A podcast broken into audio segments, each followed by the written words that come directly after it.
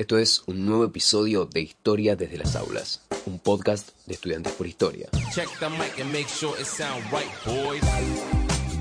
Bueno, bienvenidos, bienvenidas, bienvenides a esto que hemos dado en llamar Historia de las aulas, un podcast de estudiantes por historia. Eh, en- empezando un nuevo formato, ¿no? Digamos, un poco cambiamos la dinámica en este episodio. El episodio ya, ¿cuánto? No sé, Lucas. ¿Episodio cuánto es este? ¿Tres, cuatro? ¿Tres? ¿Cuatro? ¿Cuatro? Cuatro. O sea, y tuvimos episodio cero, así que el cinco que es que el quinto que llega al aire. Buenísimo. Sí, me- la idea sería empezar a, a, a- a meterle todos los meses, es lo que venimos haciendo, cumplimos la palabra, así que, que vamos a seguir en esa dinámica. Dijo, Bueno. dijo un filósofo contemporáneo, mejor que decir es hacer, mejor que prometer es realizar, y nosotros nos apegamos a ese apotegma. Bueno, empieza a sonar la marcha de fondo. Eh, bueno, saludamos al resto. ¿Cómo va? Flor, Sol, ¿cómo andan? Hola, acá siendo atacada por mi gato que está con un ataque así de amor, eh, que por otro tiene unas ganas increíbles de salir del podcast, me parece. Pero Bueno, una sacando eso, explicación animal te digo que no, vendría mal, ¿eh? Yo creo que debe tener muchas opiniones muy importantes respecto de, de la política educativa argentina. re. Seguramente. Bueno, ¿qué tenemos para hoy? Jonah, contanos. Bueno, hoy eh, episodio especial, como decía, eh, le pusimos de nombre El Joaquín después del Joaquín. Es como ver si hay luz al final del túnel, cómo es la vida en el más allá. Y para eso invitamos a tres compañeros, compañeras, eh, que, bueno, vamos a invitarles a que se presenten. Igual si hablas de volver del más allá, yo me recibí, casi muero y resucité como Jesucristo. Episodio de Pascua podría ser tranquilamente. Hermoso, me encantó. Ponele. Bueno, Fede, ya está. te- eh, arrancás vos entonces. Obvio, como siempre. Eh, contanos un poco, eh, invitación después abierta a los demás, obviamente, a que se metan a interrumpirnos. ¿Quiénes son? Eh, más o menos por qué eligieron el profesorado. Cuéntenos un poco qué están haciendo ahora, cuándo se recibieron. Bueno, tengo que decir mi nombre y mi apellido. Bueno, Pasamos Sí, lista, sí. así después te puede buscar la gente. ay, sí. Eh, bueno, mi nombre es Federico Caviede. No, yo, bueno, como les decía recién, ingresé al Joaquín, pero porque lo, lo encontré de pura casualidad, no porque sabía lo de su existencia. La gente no me cree, pero posta que yo no sabía de su existencia. Lo encontré de casualidad, creo que lo hablaba con Flor, eh, que ella me dijo, vi luz y entré. Efectivamente, fue un, un- vi luz y entré, no fue otra cosa, yo no lo conocía. Eh, apenas conocía a los terceros de provincia de Matanza, no sabía de la existencia. Con suerte conocía la uva y pará de contar. Y pasa mucho en el conurbano, hace unos años pasaba, nos pasaba mucho. Eh, bueno, yo me recibí en el 2018, creo que el mismo, año- que Damián, me parece. La- el mismo día que se recibió él, me acuerdo que se recibió también una amiga. Y claro, yo no pude, era el para 26 de diciembre se recibía. No sé si te recibiste. Y me- el miércoles 26 me mandó un mensaje, no estuviste cuando me recibí. ¡Qué memoria! mensaje. Claro, tengo una- ahora te voy a contar por qué tengo esa memoria. Igual tengo una memoria media rara, me acuerdo de todos los detalles.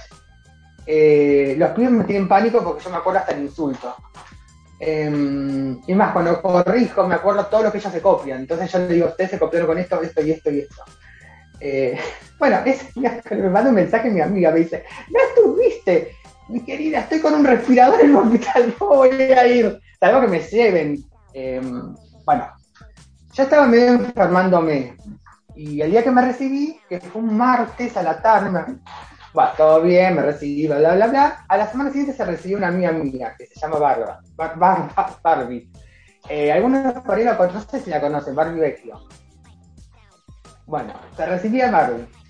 Ya ese día estaba pésimo, pero yo como, mm, bueno, no, no le atiendo mucho la cuestión de salud, fui, parecía un viejo de 80 años que le costaba respirar, pero bueno, fui. Todo por una amiga. A la semana siguiente, el cuadro fue empeorando y caí internado el 24 de diciembre. Yo, si la vamos a hacer, la vamos a hacer bien. Todos brindaban el 25 y yo en una sala de aislamiento. Con una neumonía fulminante. Eh, así que. O sea que COVID- podríamos decir que que el fin, el fin de tu carrera fue, podría, podría editarse como una trilogía, ¿no? Título, Navidad e Internación. Pero ahí nos contabas un, ponqui- un poquito que, que, que tenés chicos, que le corregís, que estás, estás laburando ya de, de profe, ¿no? ¿Nos querés contar un poco de eso, brevemente, de, de qué va, de qué va lo que estás haciendo ahora? Sí, sí, sí. Yo, a ver, me recibí, en diciembre, enero, mediados de enero del 2019, me dieron el alta médica, volví. Y en marzo yo dije, bueno, voy a llevar- Yo me cansé durante febrero mandar los currículos a los colegios privados, porque los colegios privados tienen una cosa. O consigues las horas de pura casualidad, o tenés un contacto adentro. No hay otra forma. Bueno, entonces yo me acordé y dije, bueno, voy al colegio, al privado donde yo había estudiado, y llevo el currículum de chanta. Yo lo llevé porque ya no sabía dónde había dejado, creo que no sé, hasta de. En colegios religiosos habré dejado, igual no me hubieran tomado. Eh, llevé. A los días me llamó para una suplencia de construcción de ciudadanía, de una profesora en realidad es profesora de arte, ¿verdad? La profesora de arte. Pero la, la señora se estaba operando de la cadera. Entonces, bueno, posoperatorio de la cadera, una mujer de 60 y pico de años, tarda una bocha en ajustarse para no hacer otra cosa. Eh, bueno, arranqué ahí. Supuestamente la suplencia era un mes, duró seis meses. Me convertí en el comodín de todos los profesores del área de sociales. Cada uno que tomaba una licencia, yo quedaba ahí. Eh, bueno, me gané mi espacio. Cosa que, bueno, de aquí para allá, el colegio recibió la subvención del ámbito del nivel medio. Y había docentes que estaban excedidísimos de hora. No sé si alguno sabe que en provincia tanto en el Estado como en colegios privados con subvención, podés tener hasta 21 módulos titulares, o podés tener más. El tipo tenía 19 módulos en el Estado y 3 en el privado. Sea, tenía una bocha. Para tirar manteca al techo tenía. Y bueno, lo, intimaron a dejar horas. Bueno, he aquí que conseguí 13 módulos titulares en provincia. Pero también trabajo en el Estado en capital por remanente. Yo, eh, septiembre del 2019, no me acuerdo qué fecha ahora, va, me puedo acordar por la fecha más o menos del recibo, donde me dice que. Fui, no iba a ir, no iba a ir, honestamente no iba a ir a dejar porque decía, no sé, me van a tomar. Que uno siempre pone esas 20.000 excusas de decir, no voy, voy, no voy, no voy, si voy, no voy. Está como titubeando, era un domingo encima. Va, dije más si voy, qué sé yo. Total, bueno, fui el primer pelotudo que cayó con un paraguas. Igual no llovía, pero fui el primer boludo que caí. Y dejé la carpeta, dejé los papeles, dejé todo. Bueno, una carta encima de la carta de- hecha a mano, yo tengo una letra de mierda, perdón. Eh, una, una carta escrita, manuscrito mío es espantosa, pero bueno, con, con dignidad la escribí. Igual, una vez que uno se dedica a la docencia ya pierde la dignidad. Así que ya de por sí no tenemos dignidad. Eh, pero. Hay que tirar un título. Hay que. Un graf. esperanzador. Eh, no, no, no, ahora, ahora voy, esperen. Eh, bueno, llego. A los dos días me llaman, me preguntan, ¿estás todavía interesado en el cargo? Y lo primero que es decir, y mire, soy un suplente muerto de hambre, obviamente que estoy interesado en un interinato en el Estado. O sea, la, otra, la, la mujer al lado se me cagó de risa. Bueno, venite mañana a firmar la toma de posesión. Eh, a ver, a todos nos cuesta conseguir horas, apenas nos recibimos. Pero los áreas sociales nos cuesta más porque somos muchos. Somos muchos, hay pocas horas, hay pocos colegios, deberían abrir más, pero bueno. Pero sí conseguimos, se consiguen, pero bueno, hay que remarla, hay que tirar currículum, cuando salen los remanentes, man- ahora los remanentes se mandan por correo, hay que mandar, uno nunca sabe. Yo tenía una compañera del Joaquín que ingresó conmigo en el 2011, Flor se llama, también igual que Flor. Y ella con, también pateándola consiguió, creo que 18 horas interina en un secundario acá por Villa de Voz, no me acuerdo. Pero así, por ahí. Eh, porque, bueno, qué sé yo, si uno se queda en la, en la dulce espera, la dulce espera quedará. Es cuestión de moverse un poquito y, y sale. Pero bueno, Hay que ser paciente. Para contarle a los que nos están escuchando que es un remanente, ¿no? Porque nos están escuchando gente que son los- docentes y gente que Claro, no. O sea, hay- un remanente, buena pregunta. se- un remanente son- sería la. Lo que te, lo, los residuos que quedan del acto público, y nadie en el acto público tomó por alguna que otra razón, quedan, por ejemplo, cuando fue mi caso, que fue, los actos públicos eran presenciales, eh, había ese paquete de horas que yo agarré, porque en Capital, por ejemplo, tenés lo que se llaman los paquetes de horas, los TPs. Tenés TPs de 6 horas, TP de, no, TP de 8, TP de 12, de 18, de 24. Bueno, el mío era un TP de 12. Ese TP, justo el docente titular, que era un cargo por creación, eh, renunció porque justo le salió una beca en el CONICET. Entonces renunció al cargo.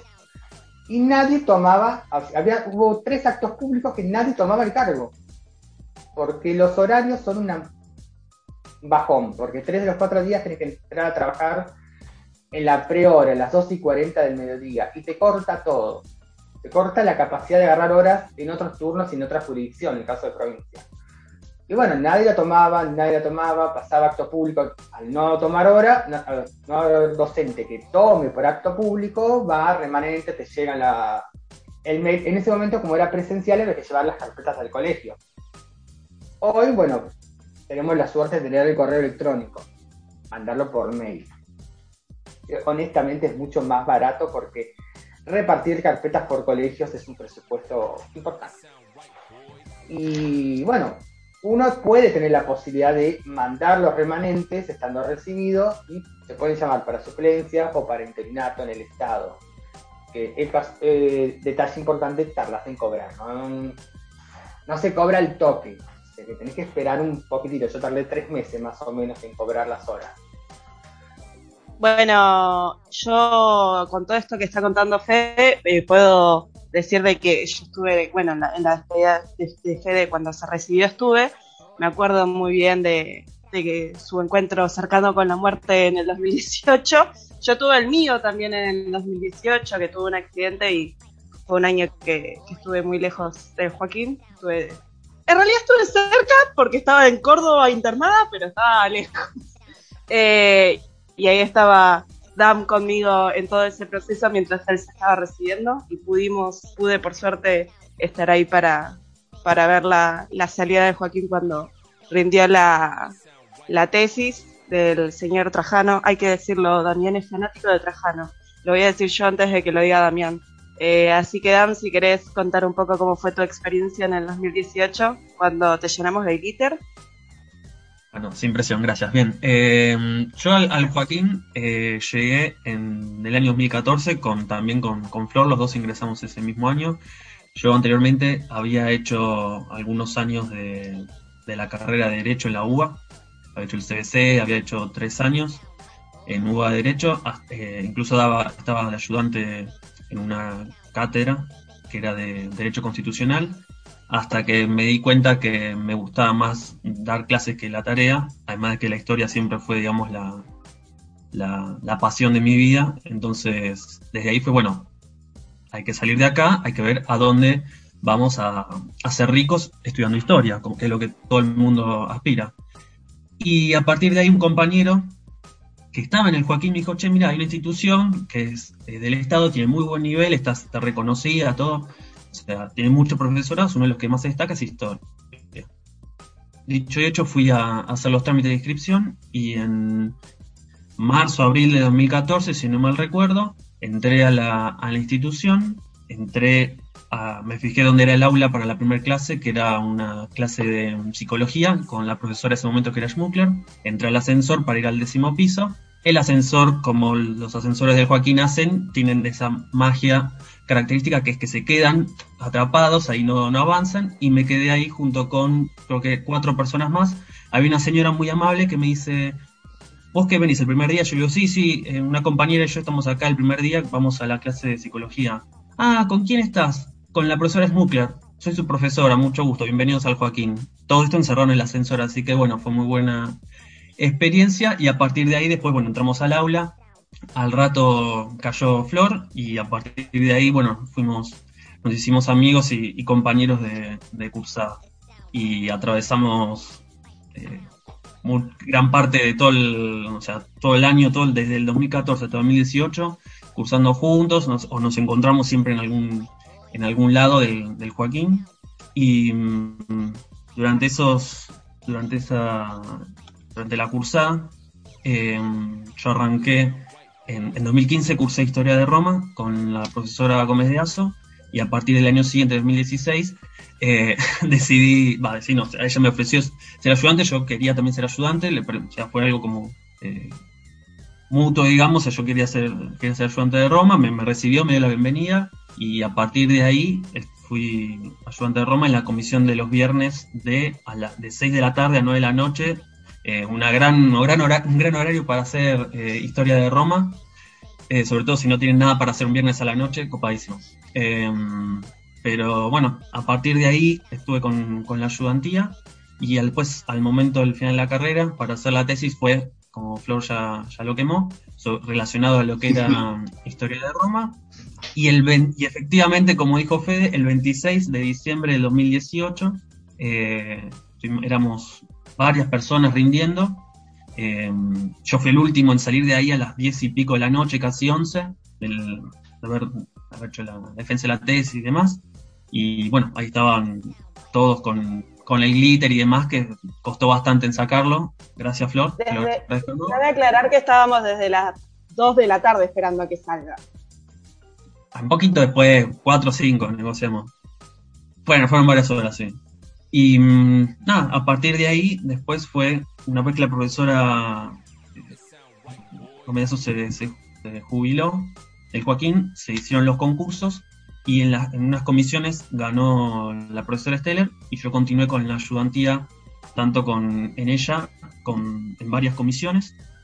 Y una vez que me, me recibí en el 2018, en el 2019 concursé para el, para el cargo de ATP, gané los, los concursos y estoy en, en, dos comisiones como ATP y, en, y ahora eh, no, estoy ahí con, con, con ella en, en comisiones de, de, Roma y haciendo inscripción para, para Historia de Grecia. La claro, la idea. ATP es un, un ATP es un docente, un docente de trabajos prácticos. Él Exacto, es un cargo docente en el mismo Joaquín. O sea, hoy ya recibido, él trabaja en el Joaquín como docente de trabajos prácticos en Roma, la materia en la cual hizo todo un proceso desde, desde que la cursó. Exactamente, exactamente. Eh, bueno, eh, yo soy todo lo contrario a lo que dijeron ellos. O sea, el mal ejemplo del Joaquín. Eh, soy Ramírez Calora, yo egresé del Joaquín en el 2019, unos meses antes de la pandemia, lindo momento para recibirse. Eh, estuve en el Joaquín media vida, eh, por eso escucho las trayectorias de, bueno, en cuatro años me recibí, yo estuve 12 años en el Joaquín, eh, porque también me parece interesante, ¿no? Para la gente que recién arranca, decir que no es todo tan sencillo y no es una carrera, se puede hacer en cuatro años si sos Damián, pero eh, la mayoría de las veces no se puede, porque uno trabaja, tiene otras cosas, tiene una vida, pasan cosas. Eh, pero bueno, para mí es mi lugar en el mundo, yo sigo estando en el Joaquín, soy ayudante de, cátedra en la cátedra de López, eh, Historia Contemporánea, porque bueno, mi, gran interés es la, la, historia reciente y no estoy ejerciendo la docencia, eh, pero sí sigo haciendo historia, soy guionista en el, en en el canal de País de Boludos, y me parece también que el acercamiento de los medios de comunicación, el humor, sobre todo el humor, que es lo que yo más trabajo, eh, el humor político y el, análisis de la, de la, actualidad en ese tamiz de humor, me parece también muy interesante, una forma también de ejercer, aunque no sea dentro de la docencia como estructurada y, y, y pensada de una forma que también está, nada, en un gran quiebre, ¿no? Con esto de la pandemia, como todos estos debates, y hay escuelas sin escuelas, y la virtualidad, no la no virtualidad.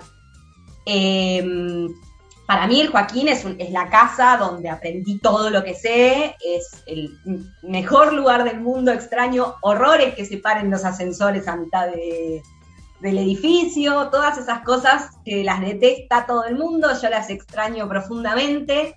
Eh, y sí, yo siempre trato como cuando hablo con alguien de decir esto. Mm, por ahí no la podés hacer en cuatro la carrera, ¿eh? O sea, como eh, me parece, porque también creo que todos los que estamos acá seguramente sufrimos esa cosa de cuándo voy a terminar, cuándo me voy a recibir. Bueno, y cuando te recibís, eh, hay un mundo de un montón de posibilidades. Yo encontré esta beta no porque no me guste la docencia, sino porque laboralmente se me dio de esta forma.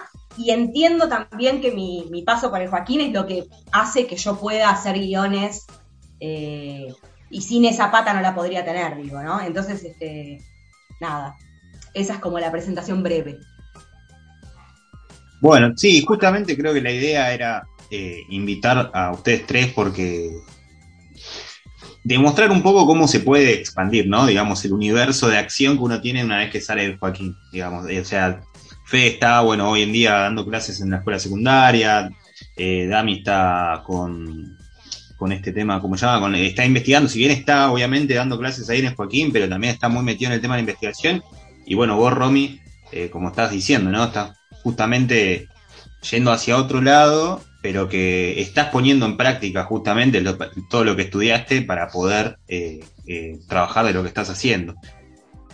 Es un, abanico de posibilidades que da el título del JDG también, ¿no? Es eh, no solamente salir como era antes con, con el magistrado de, docentes que uno se recibía del secundario y era profesora de, de primaria y salía y era lo único que podía hacer, sino que Joaquín eh, te, da una, te da un montón de posibilidades más allá de la docencia, como, como único destino eh, al que uno puede llegar.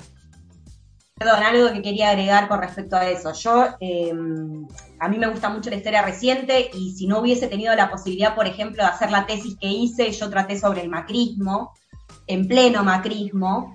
eh, y si no me hubiesen dado la posibilidad de hacerlo, independientemente de que hubo cosas como, bueno, esto no es historia, esta- esto es actual, no, no corresponde a la historia, es más sociología y toda la pelota, si no me hubiesen dado esa posibilidad, no hubiese encontrado otra beta que no fuera en este momento fuera del aula, eh, posiblemente en el futuro sea dentro del aula.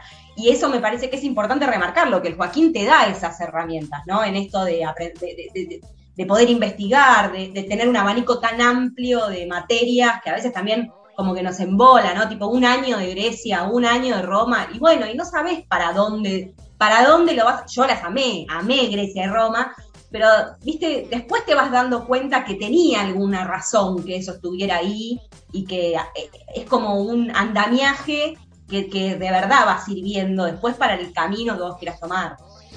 Hil- Hilando justo esto que venía diciendo Romy con lo que también había dicho Damián, que él había estado estudiando abogacía y después se pasó a historia.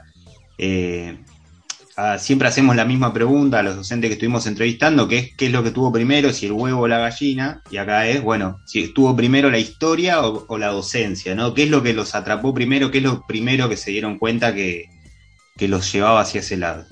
A, mí me pasó con la historia, yo llegué al Joaquín por mi profesor de historia, que lo amé eh, de la secundaria, que lo amaba con el alma, y él había estudiado en el Joaquín. Eh, cuando yo terminé la secundaria le dije, quiero hacer historia, me dijo, ni lo dudes, anda al Joaquín. Él era un tipo muy joven también, o sea que me hablaba de profesores que yo ya yo tenía en la carrera, o sea, eran contemporáneos, digamos. Eh, y, y después eh, ahí entendí lo, lo complejo y lo mm, estructural que es la docencia, ¿no? Eh, a mí me pasaba mucho eso en el Joaquín, que yo veía gente que estaba ahí solo por la historia y no por la docencia. Y cuando vos entendés todas las dimensiones de la, de la docencia, la historia también ocupa otro rol y, tiene otra función, ¿no? Eh, entonces, este, me parece que es muy nodal, bueno, es, una crítica que yo también he tenido mucho, ¿no? Me parece que tiene que haber más materias pedagógicas bien dadas, con más eh, intervención de, lo- de los estudiantes adentro de, las aulas, que entren antes a la escuela, digo, me parece que eso es muy importante porque es el, el- espacio de trabajo, el campo de trabajo, independientemente de que después no trabajes ahí, ¿no? Tenés que estar frente a un aula, tenés que... De hecho, a mí me pasa haciendo, trabajando de guionista que entendí que entre la docencia y lo artístico o lo escénico hay algo que está totalmente ligado, ¿no? Eh, tenés que tener incluso hasta la presencia escénica de pararte frente a un aula y ser la voz que lleva eh, el hilo de un, pensamiento colectivo, de, lo que se pueda generar pero hay algo escénico que se juega. Eh, y eso es muy importante, que, los estudiantes entren al aula, que hagan, bueno, las materias de trabajo de campo. Para mí tendría que haber todavía más ingreso al aula. Eh, pero creo que, que la mayoría em, arrancamos un poco más por, no sé lo que le pasa a los chicos, ¿no? Pero me parece que la mayoría arrancamos más por la historia. Eh, y ahí te vas como enamorando de, de- eso otro que pasa. Bien, ahí eh, en gran parte, en base a lo que decía eh, recién, eh, sí, fue primero lo que es la, la historia. A mí siempre desde chico me gustó mucho la, la historia y fue, si le tengo que reconocer algo a la carrera de Derecho que hice, fue cuando me tocó eh, estar de ayudante y dar clase y tema, estar ahí fue, lo, fue digamos, la, la llamada a la docencia que tuve, que me gustó el hecho de dar clases, el hecho de, trabajar con, con, con- la gente, los, los temas que hay que tratar y cómo se conectaba todo con, la actualidad, incluso con, historia, que mucha la pregunta que siempre surge, uy, ¿esto para qué me sirve? Uy, ¿de qué me sirve saber cómo se hizo una pirámide? ¿De qué me sirve saber eh, Roma, Grecia, Antigua, etcétera? O, mismo incluso un poco más reciente, si quieren, Argentina. ¿Y qué me importa qué hizo San Martín? ¿Qué, a mí qué me influye? Todo está con, como bien decía eh, Romy, que quizás uno cuando está durante la cursada capaz que no lo nota, pero cuando llega al final ve cómo todo se conecta, ve que todo está, tiene una relación para eh, charlar esos temas, trabajar esos temas en el aula, ya sea a nivel terciario, a nivel secundario, todo tiene una, re- una interrelación sumamente interesante que nos lleva a nuestro presente, nos lleva a replantearlo, a repensar nuestro, a nuestro presente, por qué las cosas son como son, por si pueden ser diferentes.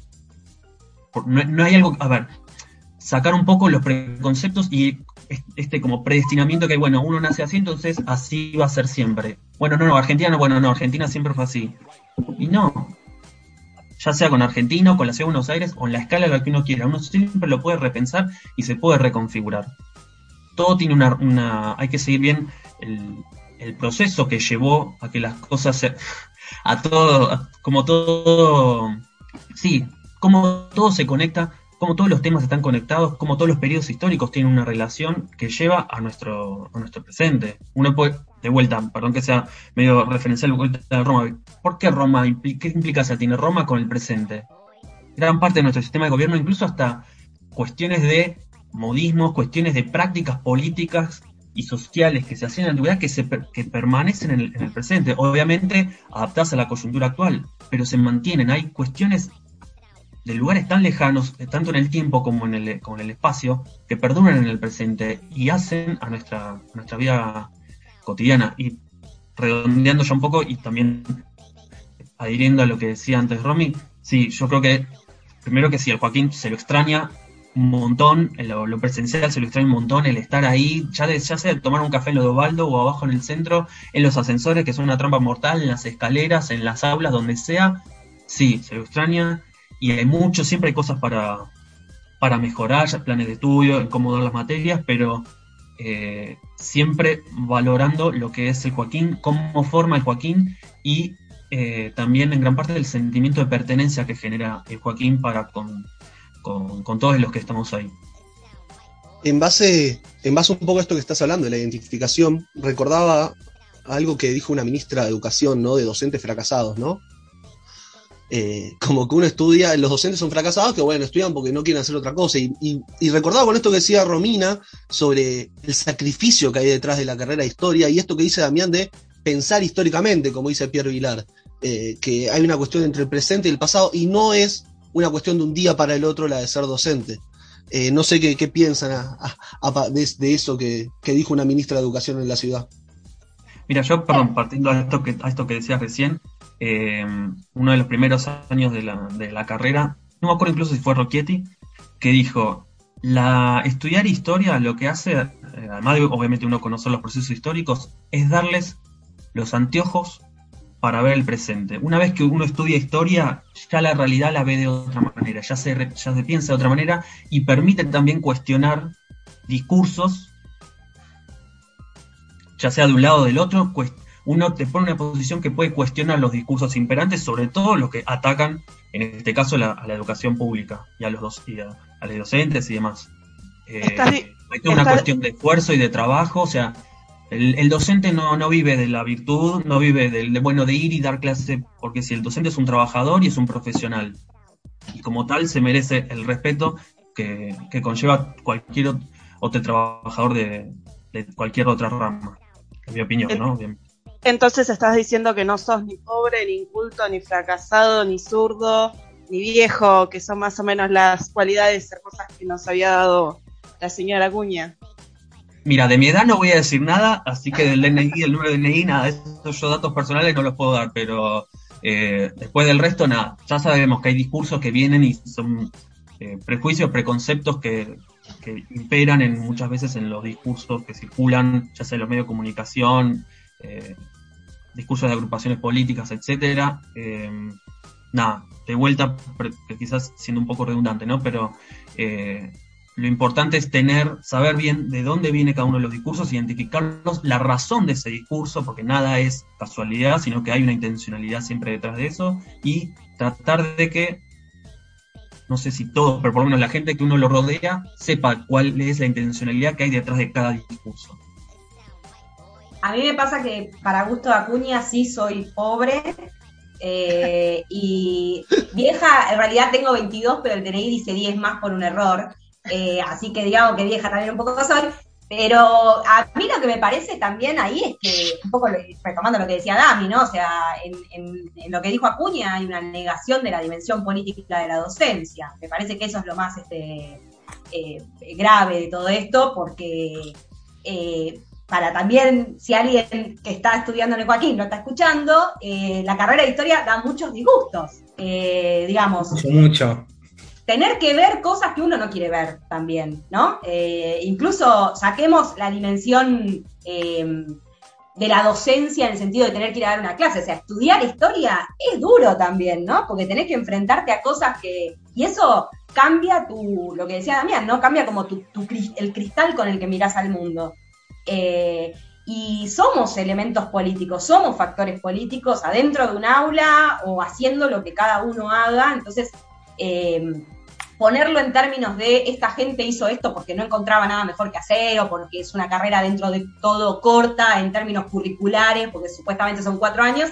En realidad la negación de los sujetos políticos que, cinco, bueno, cinco me hace acá eh, Lucas, eh, bueno, es la negación de, los sujetos políticos que están adentro de un aula formando eh, pensamiento crítico en, eh, digo, no se habla de la misma forma de docentes de historia que docentes de matemática. Eso es así, digamos, ¿no? Entonces, este, me parece que es importante como también tener en cuenta eso, de dónde viene, cuál es la intencionalidad, qué se busca y por qué siempre nos toca lo de historia también, ¿no? Porque siempre, como el que estudia sociales, siempre tiene un peso aparte.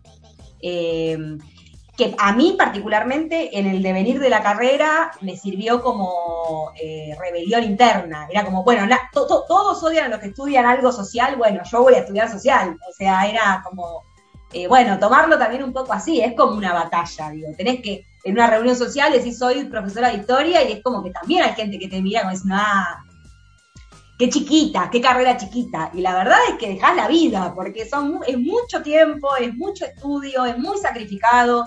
Ni te, ni te digo si querés investigar. Eh, bueno, nada.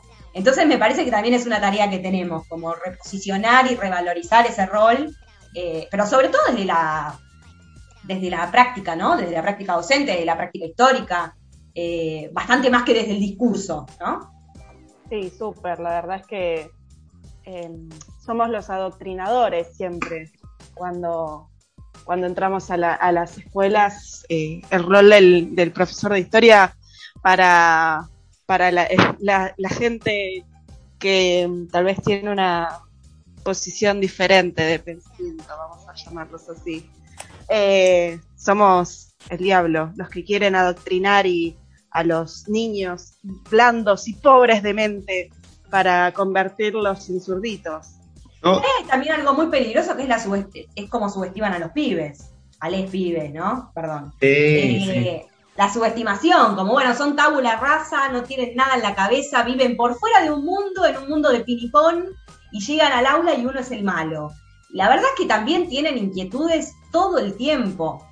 Eh, y hay que responder a esas inquietudes. Y bueno, yo lamento mucho también que una gran parte de la sociedad no vea que sus propios hijos tienen esas inquietudes y que se escandalicen tanto porque un docente dice algo en un aula. Eh,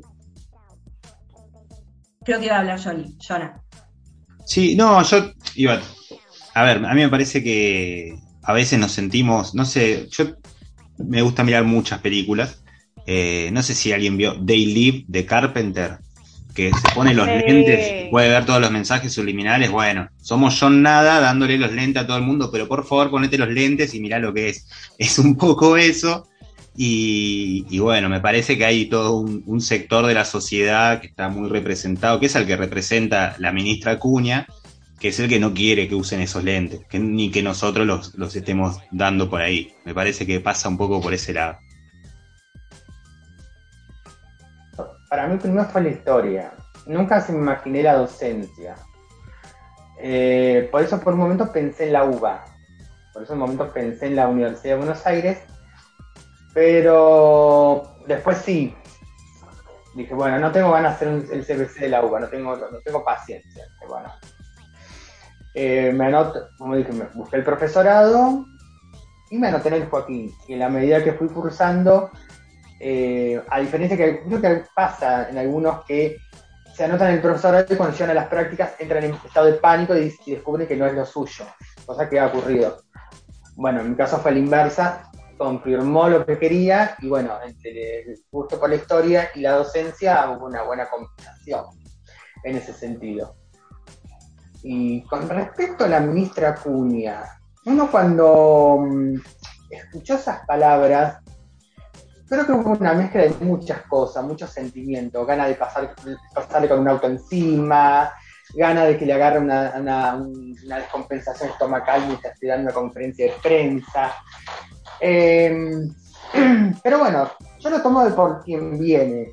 O sea, ella le habla a un público. Yo creo que en ese sentido tiene razón Romina, cuando ella habla de que a veces es mezclar un poco el humor con la, con la, actuación, con el aula, con todo lo que, todo lo que es público. Y ella le habla a su público. Efectivamente, ella le habla a un público que cree que nosotros somos adoctrinadores, vagos, pelotudos, viejos, zurdos, maricones, tortas, lesbianas, porteras, lo que mierda venga se le puede ocurrir. Y ella se le ocurre, ella le habla a ese público porteño, que le chupa tres huevos la educación pública. No le interesa la educación y la salud pública. A ella le, interesa mandar a su, a su, a a una escuela privada, pagar la cuota como si fuera una empresa, que al nene le hasta le el culo. Y nada más, no, no le importa. Eh, y aparte lo que ella le molesta es que no es que le molesta las ideologías, le molesta que la de ella no sea respetada, la de ella y la del. Y le molesta que nosotros hagamos a los chicos pensar. Creo que a ellos les molesta eso. Los pibes piensen por sí mismos y puedan descubrir muchas cosas eh, que, ellas no quieren realmente, como por ejemplo el blindaje mediático que tiene la gente del PRO enormemente desde que gobiernan en el 2007. Y bueno, qué sé yo, yo vuelvo a repetir, lo tomo de quien viene. O, o ese discurso que nos estuvimos rascando todo el año, también hay funcionarios en las escuelas que tienen ese discurso. Yo me acuerdo recientemente, creo que fue en abril o mayo de este año, la nueva regente del colegio del estado donde yo laburo, dijo, bueno, los chicos perdieron todo un año de clase. Y todos quedamos como, señora, ¿qué le pasa? Y bueno, ahí la, la empezamos como amablemente a putearla. Pero amablemente, no con insultos, sino con argumentos.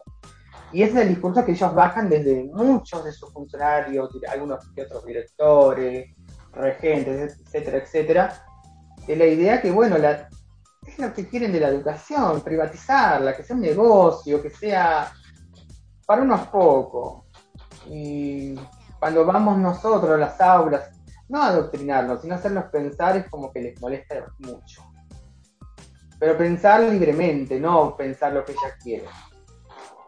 Yo creo que hay una distinción muy particular que es que muchas carreras, diría la mayoría, eh, traen soluciones, ¿no? Vos sos médico, te dan la solución para curar a una persona que tiene un infarto, te dan la solución para hacer una casa. La historia trae problemas, no trae soluciones, trae todo el tiempo problemas, todo el tiempo nuevas preguntas, y eso es molesto, es algo, eh, es realmente molesto, es como, bueno, ¿y esto por qué? ¿Y esto por qué? Ya, pone Y el dedo en la obvio, a todos nos gustan las soluciones, pero el mundo no se crea solamente con soluciones, tiene que haber problemas todo el tiempo.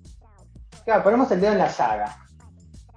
Además, perdón, ah, su- sumando tanto lo que decía Fede como, como Romy y, y agarrándome de la, pe- de la gran peli que, que citó antes Jonah, nosotros lo que hacemos, o sea, los docentes por lo menos, según mi opinión, ¿no? claramente, es darle esos anteojos al- a, a- a los estudiantes para que vean el mundo. No es que uno, porque uno piensa, no, da clase de historia, ah, seguro, no sé, está en el Soviet con Vladimir Lenin pre- preparando la, la revolución de octubre.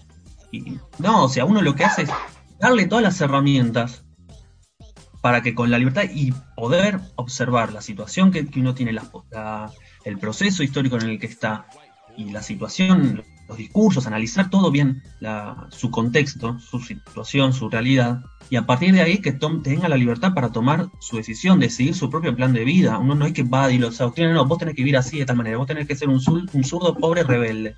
No, cada, cada uno, cada uno va a elegir su proyecto de vida, pero tiene que tener todas la- las cartas en la mesa para poder tomarla, para poder decidir. Y, de vuelta, ahí uno lo que tiene que hacer es darles eh, esas herramientas, darle esto que recién decía Romina, de pregunta, la pregunta. Claramente, la, preguntarse sobre uno, preguntarse las condiciones en las que, en las que vive, son, es una gran herramienta para que uno pueda, a partir de ahí, cuestionarse su situación y a partir de ahí proponerse a sí mismo su proyecto de vida, qué quiere uno, qué quiere cada uno hacer. no sé si se entendió o no, perdón, capaz que se me Sí, sí, no, obvio, se te entendió, se te entendió. Eh, sí, está buenísimo esto que decís de, de- que dicen los tres en realidad, de, cómo los, los profesores somos facilitadores de oportunidades, ¿no? Cómo ayudamos a los pibes a, a que encuentren su camino, sea por la historia o sea otro, ¿no? Yo creo que, eh, sobre todo la escuela pública, que es en donde yo me crié, porque no puedo hablar de la privada, pero sí, la pública te da también ese, ese, ese, qué sé yo, que tiene, que uno da una materia, pero aparte está dando 700 otras cosas mientras está en el aula. Eh, a mí me pasó como a Romy, de que fue un profesor de historia que me dijo, vos tenés que ir a estudiar historia a, a tal lado, yo no le hice caso, en su momento yo hice casi toda la carrera de diseño de indumentaria y cuando estaba terminando la carrera que una profesora de historia del arte en la cual yo estaba yo era como medio su ayudante me dijo ¿por qué no te vas a estudiar historia? me parece que te iría mejor que acá y la seguí y terminé en el Joaquín en lo que eh, justamente en la primera clase donde conocí a Damián que es una historia muy graciosa, como empezamos a hablarnos. Ahora le voy a, a- a decir a Adam si quiere contarla. Eh, la profesora nos pregunta justamente esta, esta misma pregunta que hacemos nosotros, que es el huevo y la gallina. Eh, ¿Están acá por historia o están acá por, por ser profesores y cómo es que llegaron al Joaquín, etcétera? La, la típica pregunta donde uno, eh, cuando uno entra al Joaquín, hace los profesores para que nos vayamos conociendo y yo fui la única que respondió que yo estaba acá porque quería ser docente, no historiadora, que a mí la historia me chupa huevo. Y todos se quedaron como, ¿what? Pecado. Sacrilegioso. Y yo le dije, no, no, para mí, para mí la historia es el medio para poder llegar al aula. Yo necesito el título de docente, no me importa de qué, historia es la materia que menos me disgusta, que menos me molesta de todas.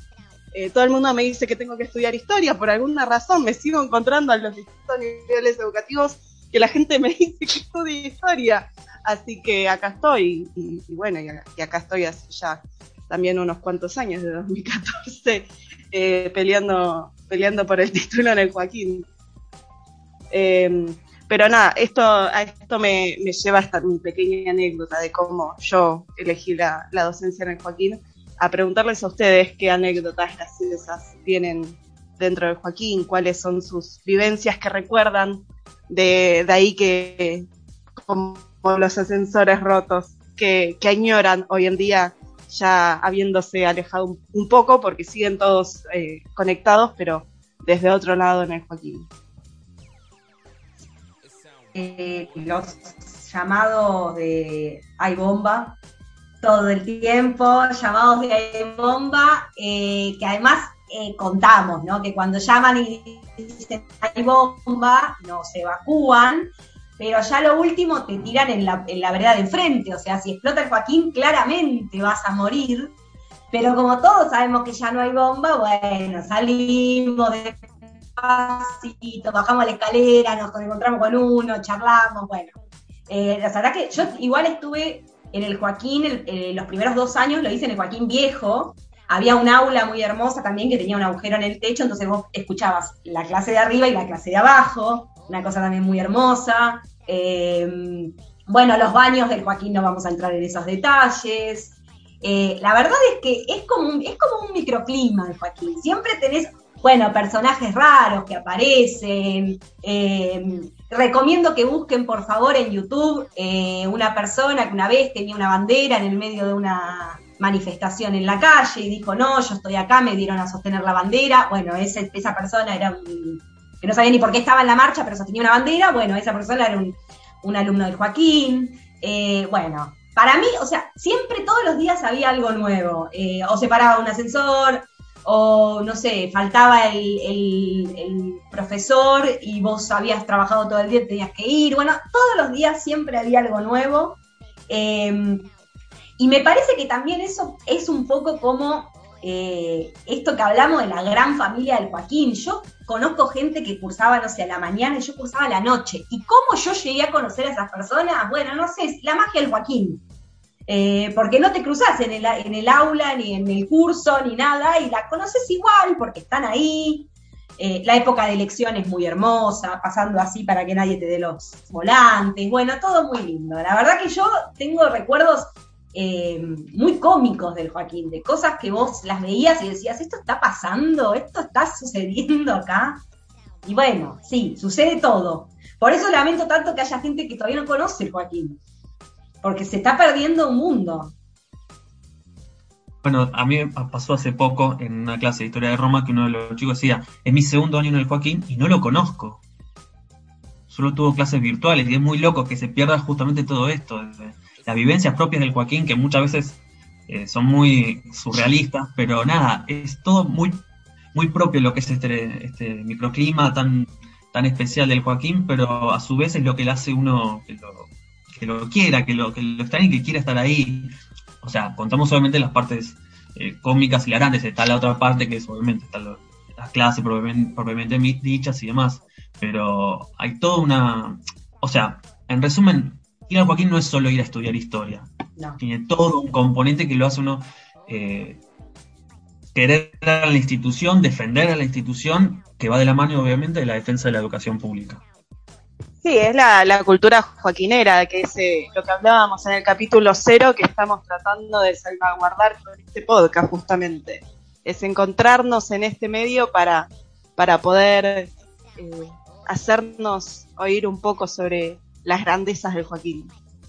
Sí, además eh, me parece que justo hoy estábamos hablando porque nos llegó información, ¿no? De que hubo como bastante deserción en los primeros años, este año particularmente. Eh, nada, creo que uno cuando entra al Joaquín y logra formar como ese grupo de gente conocida con la que se empieza a relacionar, que hoy, o sea, los, compañeros y compañeras de primer año, o sea, no es que no están en contacto, están en contacto virtual por WhatsApp o como sea, pero no es lo mismo. Y la verdad que, eh, nada, estamos como deseando que termine todo esta, este padecimiento que es la, la pandemia para, para poder volver a, cruzarnos en los pasillos del Joaquín y bueno, nada, que todos estos compañeros y compañeras, porque uno de los objetivos eh, que nosotros tenemos desde estudiantes por historia es que la carrera sea cada vez más grande, que, se inscriba cada vez más gente, cada vez que terminan los años tratamos de difundir flyers por todo lado, hasta en el grupo de compra y venta de Caramuchita, para que todos se enteren que está la carrera de historia en el Joaquín y bueno, que se anote la mayor cantidad de gente posible. Y, cada compañero y compañera que se cae en el camino, que deserta eh, por, por esta virtualidad, bueno, nada, es, un, es un dolor. Eh, bueno, Fede, no sé, vos, ¿qué anécdotas tenés? ¿Querés contar? Sí, bastante. A mí me ha pasado con lo del ascensor, me ha pasado quedarme atascado. Eh, con, con Rubén Francia, me acuerdo. Sí, y que encima se pelearan en el, en el mismo ascensor. Daban ganas de abrir el ascensor y tirarlos por ahí. Los chicos, todo bien, pero estábamos, tuvimos como 30, 20 minutos, no sé 15, no sé cuántos minutos tuvimos, pero yo ya estaba desesperado. No porque sea claustrofóbico, sino porque no lo soportaba ellos. O sea, los adoro, los quiero, pero no, no, no aguantaba pelearlos, escucharlos pelear. Y siempre fue la misma pelotude del mismo tema, qué sé yo. Me ha pasado en primer año. Eh, yo en ese momento era la clase, no sé si lo ubican el profesor Gándara. Sí, sí. Sí, no, alguno lo debe ubicar. Bueno, había una chica que le agarró un, un ataque de epilepsia, algo así, no me acuerdo. Y cayó en el, cayó en el piso. bueno, se levantó la blusa, se le veían las tetas. Y un compañero, en vez de decir, bueno, la voy a ayudar, digo, eh, se le ve las tetas, sí, flaco, ayuda a la piba, ¿no? Que se le ve la- Buah. Y me acuerdo lo de las amenazas de bomba, creo que fue en el 2015, que teníamos cada, dentro de los cinco días tres amenazas de bomba distintas. Y Sí. es verdad que decía Romina, si nos ponen en la puerta del Joaquín, vuela el Joaquín, volamos todo. Era una estupidez tan grande ponernos afuera, pero bueno, qué sé yo. Y sí, uno extraña, extraña tomar el café en el Osvaldo, o juntarse ahí, qué sé yo. Hay cosas que uno Está bien, yo dejé de cursar en el 2017, para tanto pasaba en el 2018 y iba cada tanto, porque uno es como que tiene un imán, lo termina trayendo. Y es muy triste para los chicos que ingresaron el año pasado, este año, no conocer.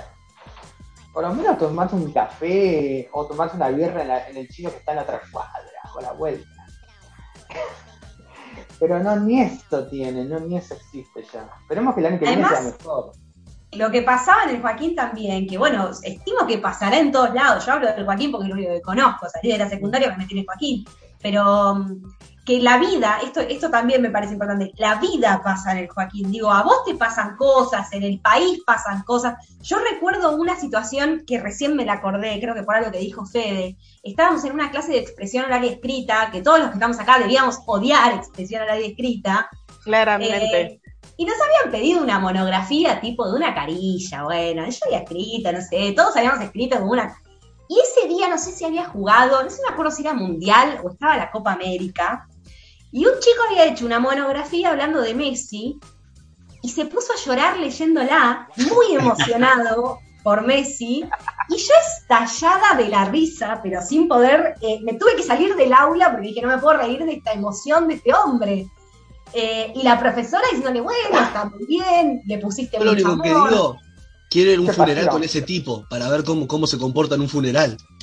¿no? Y además la persona que estaba al lado diciéndole, por favor, calmate. O sea, es una situación hermosa que te pasan sol Y claro, bueno, también te pasa eso, te pasa la vida, te pasan cosas, o sea, eh, no sé, yo entré con el kirchnerismo, me fui con Alberto, o sea, como la vida en el medio.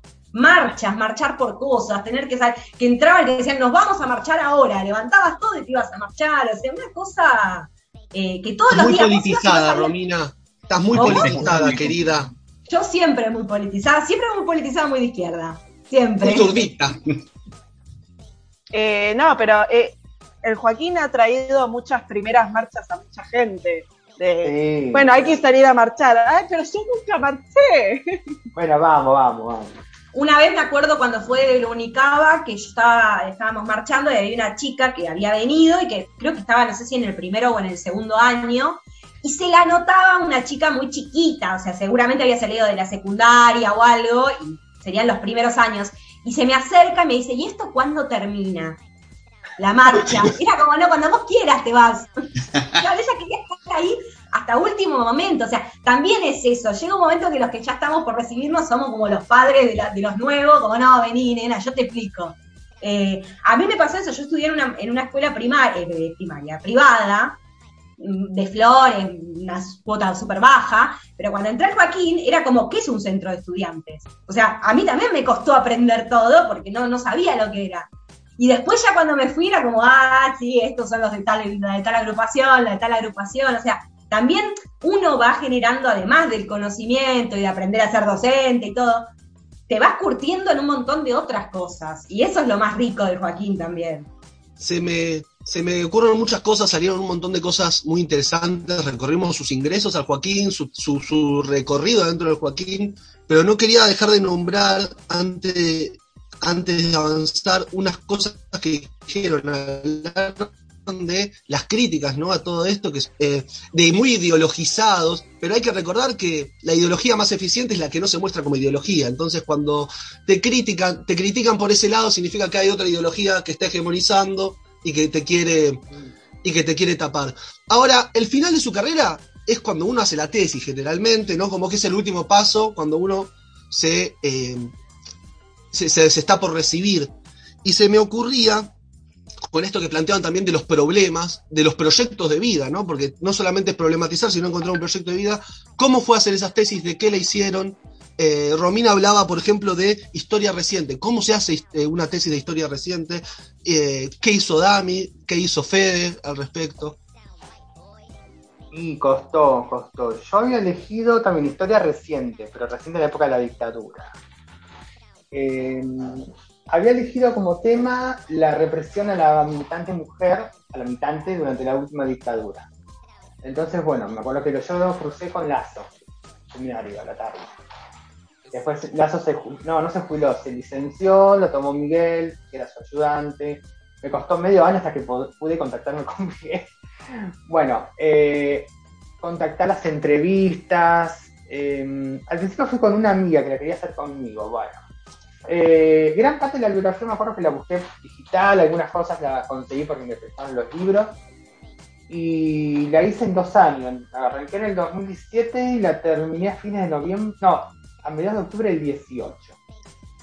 Me acuerdo que me encontré en el Joaquín terminándola y Lucas me dijo que la terminara. Y yo la estaba cerrando, la estaba corrigiendo. Porque me, había fal- me faltaban algunos detalles, como por ejemplo hacer hablar más a las fuentes. Y bueno, la, Costó no tanto la primera parte, pero sí la segunda, sentarse con las fuentes, escuchar las- los audios. A veces eran audios bastante impresionantes. Vuelvo a concluir. La parte de analizar las fuentes costó muchísimo porque había momentos que te llegaba el relato, te llegaba de una manera muy directa. Bueno, hasta que bueno, hasta que finalmente pude cerrarlo, me faltaron. Eh, más que nada la parte estructural, porque sin querer yo con el Word a veces soy medio desastre. Entonces, cuando armé el índice, se me, se- los capítulos se me, se me corrían y no sabía cómo enderezarlo. Entonces tuve que pedir a alguien que Word- un mejor manejo de Word. Y nada, fue, fue linda la, la trayectoria del trabajo. Por eso mi idea es poder profundizarlo ahora en estudios superiores, ese trabajo. Porque a igual que Romina, me gusta mucho la historia reciente, la historia de los últimos años. Entonces mi idea es aplicarlo, profundizarlo. Justo estaba cursando un seminario de historia reciente y son unos, una, una cosa bastante linda. Justo con un ex profesor del Joaquín que yo quise cursarlo, pero cuando me enteré había Alejandro Schneider. Costó, costó. Yo creo que es el, es el parto más fuerte de la carrera, por eso por lo general todos lo dejamos para el final, porque es un parto de octillizo hacia la piscina.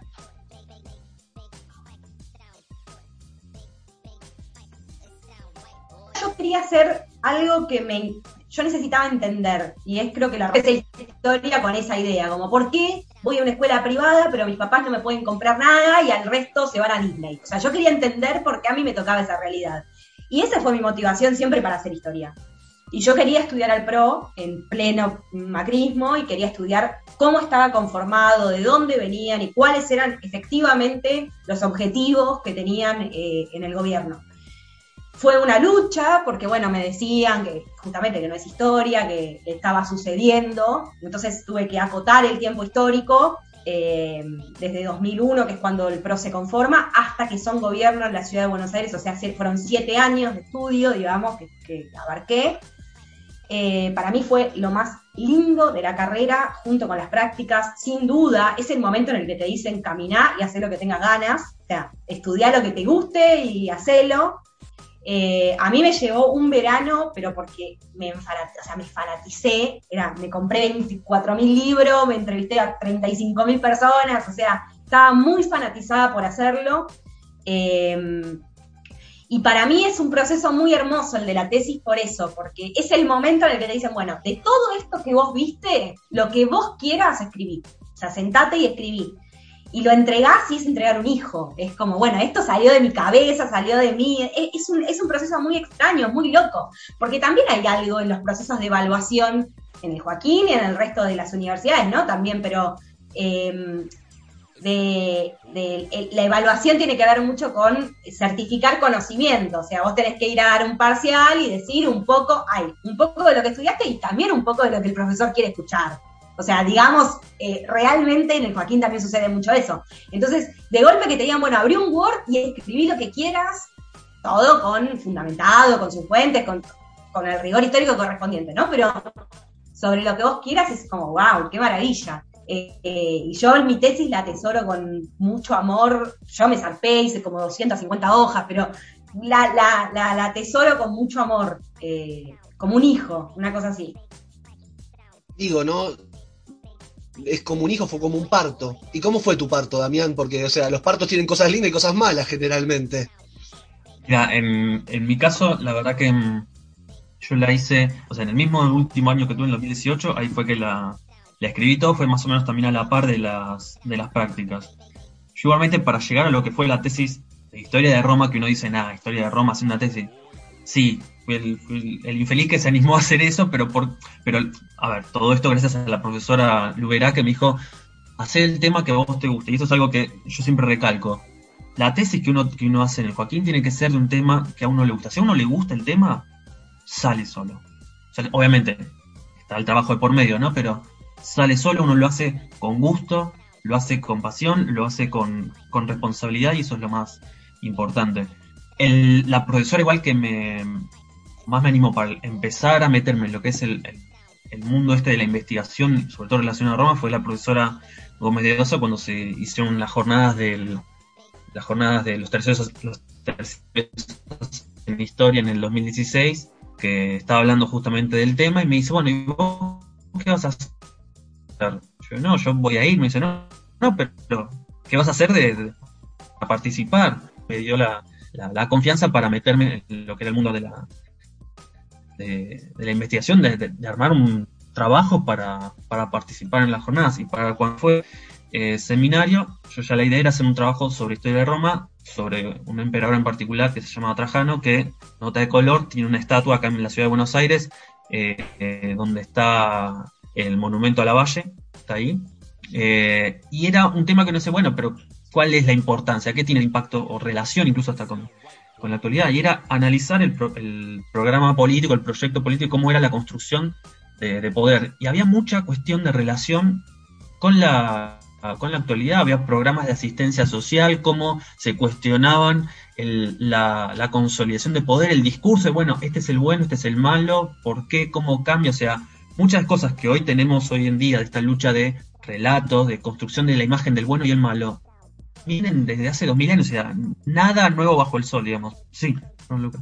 Hablan- hablando de esto de los relatos, siempre quise tener a alguien que se especializara en Roma para hacer esta pregunta. Es una discusión que tengo con muchos amigos. Tito Livio, historiador o publicista político. Yo me, me hinco más por lo último, pero sé que es una ardua discusión.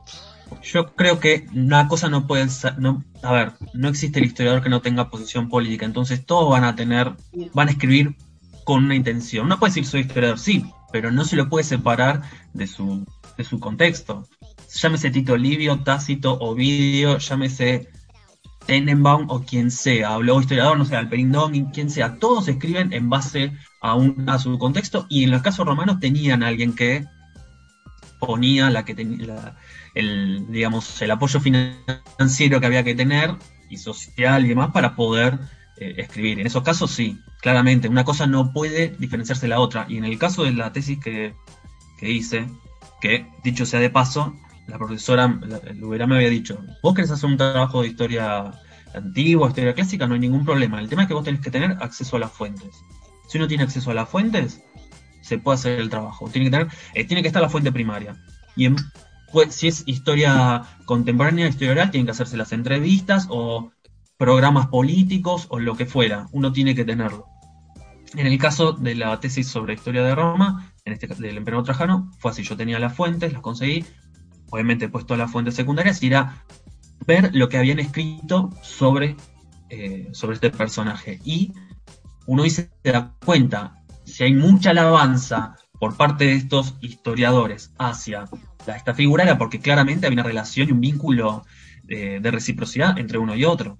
Indefectiblemente eso pasa, porque hay intereses, eh, ya sea de los, de los historiadores, como obviamente del, del político de turno, claramente, sí. Vos no, no quedaste solamente en la tesis, después y en, los terciarios hacen historias, te presentaste en otros lugares también, ¿no? Sí, el de terciario, los terciarios hacen historia de, del Joaquín del 2016 fue el, fue digamos el, punto de partida para a partir de ahí participar en diferentes jornadas que se, que se organizaban para presentar eh, proyectos de, de, investigación o pequeños trabajos de 8, 9, 20, 20 carillas, dependiendo las condiciones que pusiera cada, cada lugar, pero sí, a partir de ahí fue el punto de partida y así fue como participé en lugares como, por ejemplo, jornadas que organizó la Universidad de Quilmes, eh, la UBA, la Universidad de Cuyo, allá en Mendoza, eh, y me debe gustar algunas más del, del Joaquín, quizás me estoy olvidando de, algún otro lugar, pero sí, fue a partir de ahí que empecé a meterme en ese, en ese mundo y también algo que da relacionado a lo que hablábamos antes. Eh, el Joaquín forma docentes. El docente no es solamente la clase, el docente puede investigar, y es más, debe investigar, sea del tema que sea, debe investigar. Es una forma de, de mantenerse no solo actualizado, sino también poner en práctica todo lo que uno eh, trabajó y adquirió a lo largo de toda la, toda la carrera. Uno lo preparan para... A ver, no por nada está seminario de investigación en la carrera del profesorado de historia en el Joaquín. Al contrario, para que uno tome esa actividad, más allá de que uno se, se dedique o no a la investigación, es una parte eh, indefectible que está en la carrera de historia y en el, el, profesorado de historia. Bueno, eh, vamos a ir cerrando. Eh, vamos, tenemos, además del. Hay, hay, dos secciones principales, ¿no?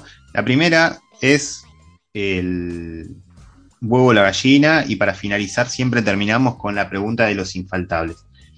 Los infaltables son cuáles son las recomendaciones culturales que tienen para hacer una que sea bien del ámbito específico de la historia y otra que sea a, elección, a libre elección. Eh, si tuviese que recomendar a alguien que va a estudiar historia, eh, a mí lo que me pasó con la carrera, que es como, bueno, un déficit, y por eso lo recomendaría, es eh, acudir un poco más a las fuentes primarias.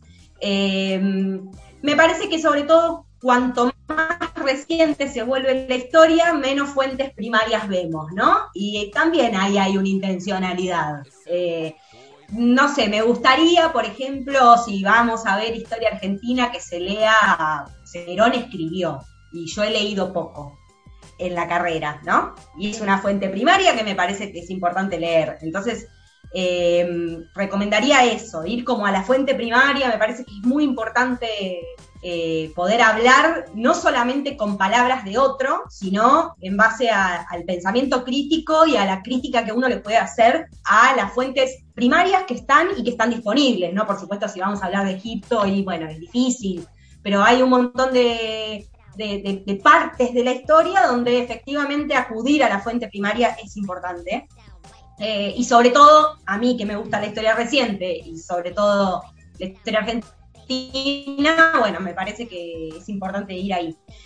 Y después, eh, en base también a mi, a mi recorrido eh, por fuera del Joaquín y, mi trabajo y cómo yo historia, eh, recomendaría, hay un documental que se llama La Última Risa y lo, lo recomiendo mucho, mucho cada vez que puedo, eh, que es sobre el rol del humor eh, a la hora de, de, comprender la historia, ¿no? Es un, se, se, hablan una serie de comediantes sobre cuál es el límite para tratar sobre el holocausto y eso se puede traspolar a un montón de otras situaciones donde también el humor es una válvula de escape social para poder eh, enfrentar determinadas temáticas sin ir al choque con la violencia y sí con una mirada lateral de las cosas eh, y que también puede ser muy muy, muy sana en términos de eh, vinculación social. Entonces, eh, me parece que es también una dimensión que tenemos que, también poder implementar incluso dentro del aula, ¿no? Eh, sacarle ese, como, ese peso tan, tan ay, no me sale la palabra, pero ese peso solemne, ahí está, a la historia y poder descontracturar, descontracturarla para que llegue mejor. Esas son como mis recomendaciones tengo, que recomendar, hay, una autora que me gusta mucho, no es del ámbito disciplinar, sino o novela, a mí me gusta mucho, he leído algunas, no, creo que dos obras de ella. Una de ellas la leí internado, eh, que me gusta mucho, que es Isabel Allende. Y la, primera que leí, me acuerdo que la, la, leí después de ver la película, que es La Casa de los Espíritus. Eh, yo creo que es una obra muy linda hermosa parte, tanto la película como el libro en general. Y se puede utilizar para dar clases, porque eso es lo que tiene esa obra. Nos sirve para ambas, tanto para contextualizar qué estaba ocurriendo en ese país en esos momentos, bueno, Chile como Latinoamérica, eh, y aparte es entretenida, tiene bastante trama. Más, más el libro que la película. creo que el libro es mucho más lindo que la película. Y con respecto a lo disciplinar, eh, no le no mandaría a ninguno que no conoce a leer Alperín porque creo que nunca entraría a la carrera ni por, por asombro, por Dios. Eh, pero sí que hay un historiador que todavía está vivo. Yo en el 2019 lo vi viejito, pobrecito, pero tiene una lucidez impresionante. Tanto sus videos como libros. Yo tengo la, posibilidad de tener el libro de historia argentina de él y aparte los videos que a su vez están en YouTube. Quieren buscar es a Galazo. Eh, dentro de todo, más allá de lo que uno pueda llegar a pensar, creo que es uno de los más claros a la hora de explicar, entretenido, llevadero, y después, bueno, puede abrirte un panorama, un abanico de buscar algo que te haga ruido, de buscar por otros lados. Como el libro de historia de la clase media es muy lindo, muy interesante, pero no aporta nada. Pero su último libro de historia argentina, la verdad está bastante interesante y está bueno porque no es tan complejo. Así, yo lo, los recomiendo. Por eso no tengo uno específico. Ojo, Alperín en historia contemporánea América Latina lo, es uno de los pocos libros de Alperín que me ha gustado, menos Revolución de Guerra que me generó un trauma mental. a todos, pero que me generó, un trauma, pero más esa lectura. Yo creo Y concuerdo con Romina, eh, hace falta muchas fuentes, eh, nos hace falta muchas fuentes en historia reciente. Yo creo que tenemos que pedirle a la gente del profesorado de lengua que agarre el libro, los libros de Alperín y les pongan comas, puntos y puntos aparte. y seríamos mucho más felices. Un profesor, no sé, me acuerdo que en la carrera, no sé si alguno lo, ubica Rigueiro, él explicó por qué Corno escribe, escribió así ese viejo. Ay, perdón. Eh, por qué él escribe en formato latín. Él dijo eso, que al escribirlo en formato latín, escribe de esa manera. No sé si será así. Ponele. Pon... Dejémoslo ahí. Ram, tus infaltables. Eh, por un lado, sumándome a lo, que decía antes, eh, sí, fuente primaria, sobre todo recursos visuales. Eh, mucho de lo que, sobre todo, obviamente, no vamos a conseguir un video de Trajano, pero sí sobre lo que es historia reciente, ya sea argentina o latinoamericana, hay un montón. Algunas eh, cátedras en las que cursé lo usaron, por ejemplo, la de, la de Pablo Volkin utilizó mucho eh, en parte ese recurso y está, está muy bueno, es algo que se puede eh, explotar para, para dar para las clases. Es, es muy bueno. Em, después hay lo que es libros ya propios de historia, para, para que después no me digan nada, solo Roma y no me importa nada más. De lo que sería latinoamericana, hay un libro que me gustó mucho, cuando cursé, que era em, la revolución permanente, no, sí, la revolución permanente, que era sobre las revoluciones sociales en Latinoamérica, en Latinoamérica de Mires, muy buen libro. Después, em, lo que es Argentina, eh, sí es un, muy buen autor, sobre todo la de Viva el Bajo Pueblo, pero si no, eh, Fradkin y, y Di habían sacado un libro sobre rosas hace poco, hace relativamente poco, muy buen libro también, Rosa siempre presente. Y después, bueno, ya lo que es Roma, ya de por sí, el, libro que escribió eh, Roland Herbaz es un gran libro para lo que es todo eh, Roma, o todo el proceso político está muy bueno, sino, bueno, las fuentes, ya sean de mitología griega o fuentes primarias de Roma, hay muchas cosas, hay muchas frases, incluso que uno se pone a pensar si la están diciendo ahora en pleno 2021 o es algo que se decía eh, en el momento. Y después para lo que es fuera de lo que es eh, historia, porque uno además, más allá de la historia, uno vive, y no es que solo vive y se despierta con historia y se reúne con historia, sino que hay otras cosas en el medio. A mí en lo particular y recomiendo eh, los libros de los cuentos de Edgar Allan Poe son muy cortitos, es muy, tiene el mismo estilo, está muy bueno porque son obras cortas que uno las lee en el momento, uno las puede leer en el colectivo, donde sea.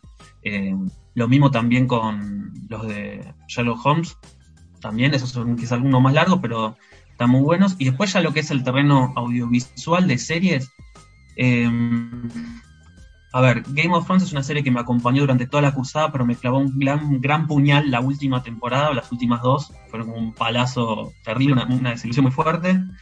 Eh, pero igual es una serie, sacando eso, una gran serie, la recomiendo. Los Simpsons creo que sería, porque ya es como obvios, es, es, cliché. No se recomiendan igual. Hay cosas como que no se recomiendan porque se dan por conocidas. Exacto, se consumo obligatorio, diría. Y mm, después, eh, a ver, sí, la los Simpsons es como la hace. Eh, no, después eh, no, no tendría alguna serie tipo en, específico para recomendar ahora, porque es más, creo que en, plena, durante la cuarentena, ya que bueno, mientras sigue también la, pandemia, hemos, creo que se han visto todas las series habías y por haber, en, todas las plataformas eh, habías y por haber. No, básicamente iría con Los Simpsons como el eje y a partir de ahí lo que vaya despegando. Bueno, yo creo, coincido con vos, Damián, de todo lo que dijiste, con lo único que coincido, no, mentira, eh, coincido plenamente con esta idea de los Simpsons, creo que, que son la columna vertebral que, nos, mantiene en pie en, todo momento, incluso ahora durante la pandemia. Así que... Mantiene la cordura. Sí, no. Sí, a full, a full.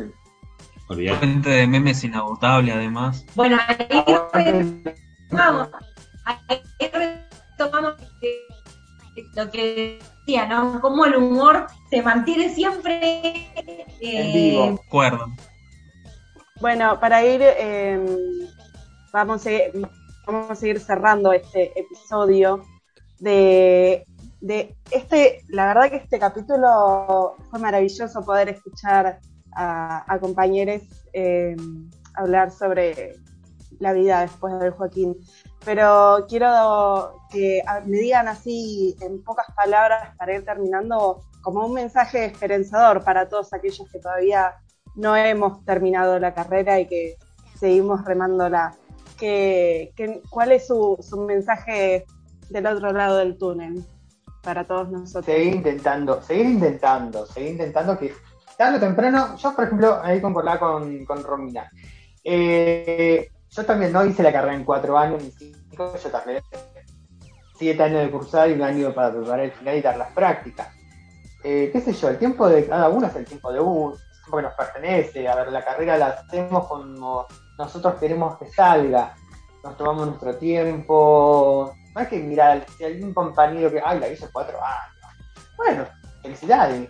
Bravo, yo me tomé ocho años y me tomé ocho años. No importa un bledo. Eh, cada uno que se tome el tiempo que, necesita para hacerlo y que salga bien. No, qué sé yo, sale cuatro años y después hace agua por todos lados. Cada uno tiene que fijarse en lo que uno puede hacer. no, no fue una indirecta. no, para nada. Eh, yo no me sentí preparado para hacerlo en cuatro años porque además es cierto, nos pasan mil cosas en el trayecto de la carrera tanto en la vida del Joaquín como en la vida personal, nos pasan muchas cosas y a veces no podés meter 11 materias en un año, imposible. Sí, vamos creciendo. Sí, es verdad. Vamos creciendo a medida que vamos también creciendo dentro del Joaquín. Sí, tal cual. Además del Joaquín no se trata. Sí, la, la historia tiene movimiento, ¿no? La historia es compleja y la historia es personal, la historia, las historias colectivas la verdad que se dejaron un montón de cosas acá, estuvo, la verdad que me, pareció, me pareció que, se habló de todo, nos contaron qué hacen, qué hicieron, el vínculo con la educación, con la historia. Eh, no, no quisiéramos que nos dejen de, de decir unas últimas palabras, si les pareciera modo de cierre, y si tienen algún proyecto, contártelos en caso de que no, no. Eh, pero la verdad que agradecerles primero por el tiempo y, y nada, creo que tanto los- nosotros como principalmente los que nos escuchan eh, van, a, van a tomar algo de todo esto y, van a agradecerles. Yo creo que hay, para por lo menos para los que estamos acá, eh, y soy una convencida de eso, creo que los que tenemos eh, las necesidades básicas cubiertas tenemos una obligación moral de hacer lo que nos apasiona.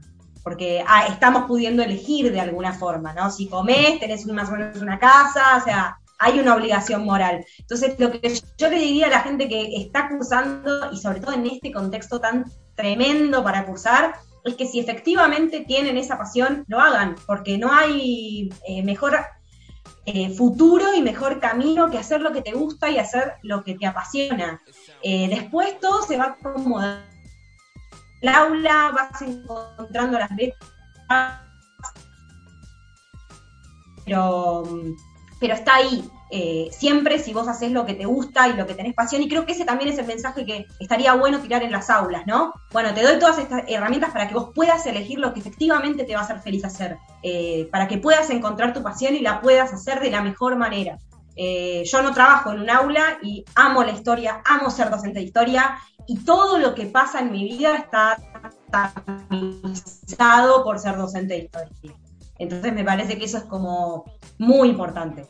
Eh, y después, bueno, eh, ah, y recomendarle la historia y su música de País de Boludos, que lo miren, que es divino, eh, que recorremos toda la historia argentina y es una belleza de proyecto, así que los invito a que lo vean. Yo, miro tu canal. Bien. Mi novio, me lo, mi novio me, lo, me lo hizo ver, así que me encanta Historia de Boludo. Así que me encanta. Nos divertimos mucho con Historia de Boludo. Somos dos, somos dos. Ay, bueno, muchas gracias, qué alegría. Le voy a contar a los chicos y van a poner contentos. Aguanta un país de boludo. Bien, yo Nada. sumándome a lo que a lo que sea tanto Fede como, como Romy, eh, no importa la, la cantidad de, de años, lo importante es que, más allá que quizás peque de naif o nihilista, pero disfrutarla la carrera, no hacerla la apurada, porque después uno cuando la termina, yo por lo menos en lo personal, eh, extraño la época de ser estudiante y de, de tener todo eso. Eh, así que, de vuelta, no importa el, el año, no importa lo que se tarde, el tema es que uno lo haga disfrutándolo, pero bueno, obviamente eh, siguiendo la carrera que uno le, le gusta. Eso es lo, más importante. El disfrute va- viene después, o sea, quizás se cae en la frase típica de, o, bueno, del- de, la canción de, de Mercedes Sosa, ¿no? Tarda en llegar, pero al final la recompensa, bueno, sí, sí, pero no descuidar el camino también. El, el trayecto de, de ser estudiante de la carrera del Joaquín tiene algo muy, muy único e irrepetible que uno no valora, o por- no sé si no valora, pero no, no toma dimensión hasta que, hasta que termina la, la carrera. Y si nos ponemos Eh, más rockeros, el que abandona no tiene premio, compañeros. Así Eh, que exacto, sí, totalmente. vamos, totalmente. vamos al frente, fuerza, tripa y corazón, mm, eh, codo con codo con los compañeros, incluso en la Y que virtualidad. sepan que esto va a terminar. Vamos a volver a vernos, Sí. vamos a volver a ir al Joaquín. Aguanten, que se va a terminar. A tomar un Sí, cafecito sí. en Osvaldo. Totalmente, los, los está esperando todo un mundo. Hermoso. eh, de Joaquín, sí, un mundo hermoso en el Joaquín, así que sí, sí, sí. Claramente, esto ya tiene fecha de vencimiento la pandemia, así que ya estamos cada vez más cerca de que se termine. Eh, para sumar un, un chivo, también que esto es más de lo que es historia de, de Grecia y Roma, eh, hay un Instagram que se llama Angelos-Peg. Eh, por las dudas, igual si no lo, lo es Angelos-PEHG. Es un, es un Instagram que creó la, la profesora Comediazo con todo el, equipo que, trabajamos con, con ella y subimos eh, recomendaciones de películas, series que están ambientadas en esa época, posteos sobre, eh, sobre diferentes temáticas, ya sean mitológicas o más eh, de historia, pero bueno, siempre dentro de lo que es el mundo, el mundo clásico. Bueno, como para una palabra final, eh, sí, es, esta la concuerdo. Esto se va a terminar de alguna buena vez por todas. Vamos a poder pintarnos ahí en el Joaquín. Tanto. Yo voy a tener mi ceremonia colación de grado que no la tuve. Ni Damián la debe tenido, ni Romina la tuvimos. No, no tuvimos, nos ignoraron. Eh, pero se están acumulando colaciones de grado. Pero bueno, nos vamos a reencontrar todos en la manera presencial, física, aunque sea para putearnos, qué sé yo, pero por lo menos para estar cerca. Eh, esto finalmente quedará como una anécdota. Así que bueno, esperemos que los que van ingresando el año que viene puedan sentir ese, esa adrenalina, estar en el primer día en el aula, buscando el aula, eh, sabiendo qué pasa, buscando la fotocopiadora, todo, quedarnos atrapados en un ascensor, yendo los baños tan lindos del Joaquín con sus mensajes de las paredes. En fin, ojalá, ojalá todo esto pueda volver a la normalidad. Bueno, chiques, muchísimas gracias por haber participado del capítulo. Nos eh, quedamos esperanzados de, para los que estamos todavía transitando de que hay, hay un Joaquín después del Joaquín, eh, que se puede seguir eh, siendo parte de, de, toda esta locura hermosa en la que estamos participando una vez que, que la pseudo terminemos.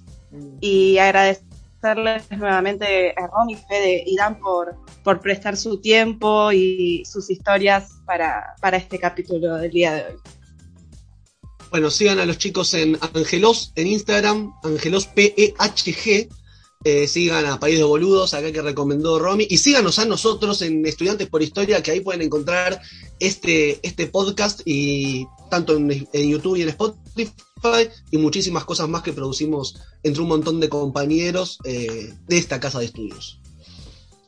Y como les dije, lo buscan en, Instagram y en Facebook como Estudiantes por Historia. El por es una X, no escriban la palabra por. Genial, bueno, denle like al videíto, escúchenos, síganos, sigan a, acá a PDB y Ángelos, que no, no se van a arrepentir. Y un saludo grande a todos. Muchísimas gracias por haber participado en el día de hoy de nuevo. No, de nada. Abrazo grande, chicos. Gracias, gracias a ustedes y felicitaciones por, por todo lo que están haciendo. Está muy bueno.